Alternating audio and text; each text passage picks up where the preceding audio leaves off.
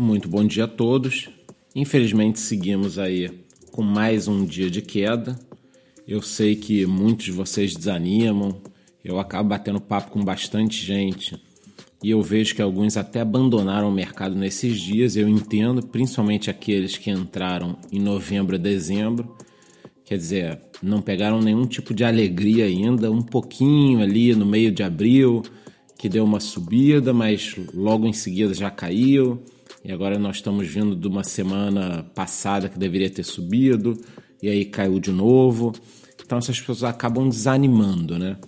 Mas por que eu estou falando isso? Porque na live de domingo, agora no YouTube, eu vou dedicar parte dessa live a falar sobre algumas atitudes que você tem que tomar, principalmente na baixa, para que você não veja seu patrimônio todo indo embora. Óbvio, seu patrimônio da aplicação, né? Mas a principal atitude eu já posso adiantar por aqui. É a seguinte: muitas pessoas compram altcoins quando o mercado está em alta e aí, na primeira queda maior, vendem altcoin e se posicionam em Bitcoin. Não sei se vocês estão me entendendo.